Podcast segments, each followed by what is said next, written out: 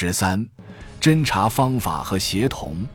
调派给侦察中队的飞机可实施空中侦察。展开战斗侦察前，地面战术侦察的主要手段是摩托化和骑兵侦察部队的巡逻。空中侦察的优势来自飞机的速度、飞越敌警戒部队、障碍物和阵地的能力，以及由此获取敌军态势整体情况的能力。各种地形都不会对飞机造成影响。有利条件下，侦察机飞行员可以迅速获得并汇报敌人的情况。但是，空中侦察只能提供当前态势的简要情况，通常无法持续观察同一片地域。天气、地形掩护和敌人的行动会给空中侦察造成进一步限制。空中侦察最简单的方法是俯瞰，其结果取决于飞行高度，也取决于整体观察条件和敌人的伪装。昼间实施空中侦察最为常见，但这种飞行的时间安排应该是不规则的。随着敌人采取警戒措施和夜间调动，企图以此规避昼间空中侦察。夜间空中侦察变得越来越有必要。夜间空中侦察的视野与能见度较差，通常需要辅以各种照明手段。由于夜间飞行需要诸如公路、铁路和河流这些醒目的地标，因而无法完全替代昼间侦察，这给夜间飞行执行预定计划的任务造成限制。凌晨和深夜实施的空中侦察可以发现敌人夜间调动的蛛丝马迹。航拍侦察为视觉侦察提供补充和确认。飞机飞得越高，就越有必要实施航拍。航拍照片可提供关于敌人、己方火力影响、己方伪装有效性的信息。航拍侦察在战斗中获取临时目标的价值非常有限。航拍侦察也可用于地形侦察和炮兵测地。航拍照片可以是一系列拼接图像，也可以是单张照片。好的航拍照需要明亮的光线条件，这些照片的冲洗需要时间。战斗空中侦察提供的照片数量有限。其结果可在一至两小时内上报。战术空中侦察拍摄到的照片更多，对这些照片做出评估需要二至五个小时，而战役空中侦察会拍摄到大量照片，分析工作可能需要十个小时或更多时间。机场的照片分析部门负责评估航拍照片。也可以将移动照片冲印车调至前进机场或部署在指挥所附近。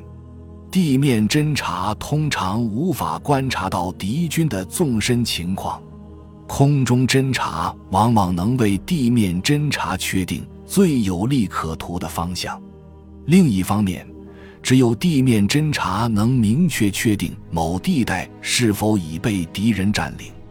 地面侦察力量可通过审问俘虏、检查敌军阵亡者和其他方法，提供关于敌军部署的信息。只有地面部队能同敌人保持持续接触，汇报对方的活动、实力、编程和战斗力，并确定相关地带是否遭到化学武器的污染。摩托化侦察部队可以在距离很远处实现侦察。且迅速得到侦查的大致结果。他们的行动通常仅限于昼间，但可以在夜间实施接敌行军的侦查。他们必须保持独立，同行进速度较慢的侦察力量分开。摩托化侦察部队的有效性取决于车辆的性能、续航能力、路线和道路状况、地形和天气、昼间时间。特别是他们配备的通信设备的性能。骑兵侦察部队的优势是机动性较强，能克服各种地形，以及通过分阶段行动克服远程距离的能力。同摩托化侦察部队相比，他们受天气、地形和补给的限制较小，他们的速度和行进持续时间较为有限。他们具备从隐蔽位置观察敌人，形成一张精密监视网的能力。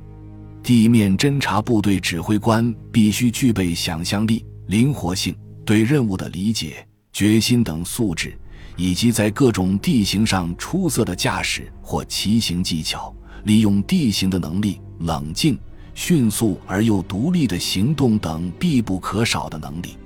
不同侦察方式相互补充，一种方式的缺点可通过其他方式的优点加以弥补。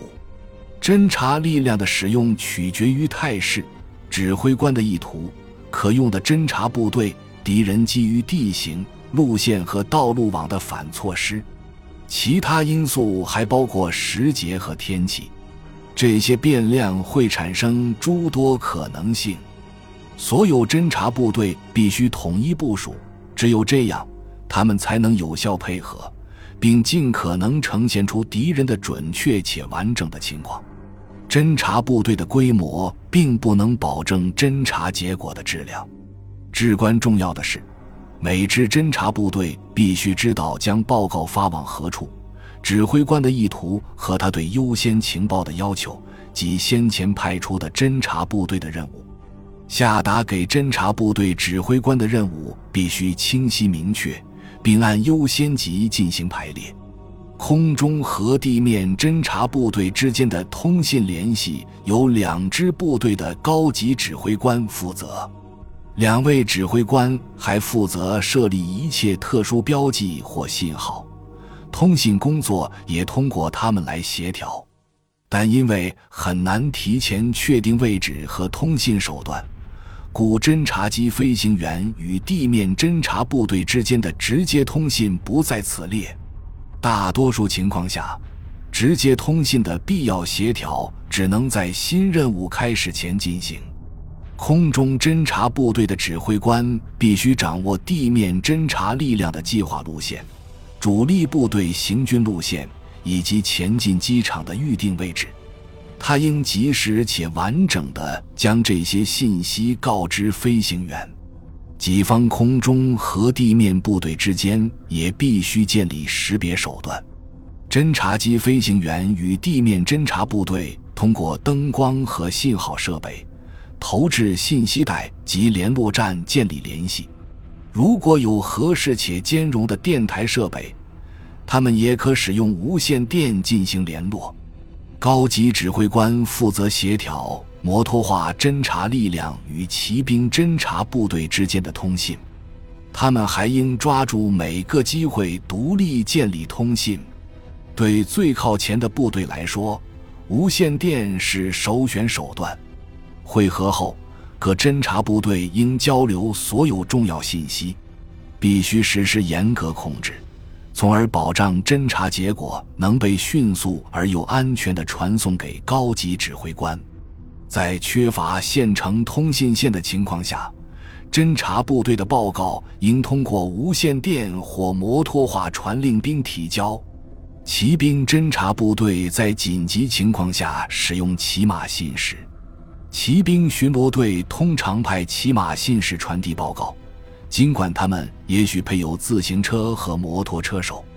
现有通信设施应尽可能加以使用。高优先级骑兵巡逻队可通过电台或信号灯获得加强。战斗侦察报告通常只在信息可尽快转化为行动时才具有价值。侦察区域内的长时间无线电传输必须由高级指挥部门紧密控制，以降低遭截获的风险。部队实施无线电静默时。必须建立替代通信手段。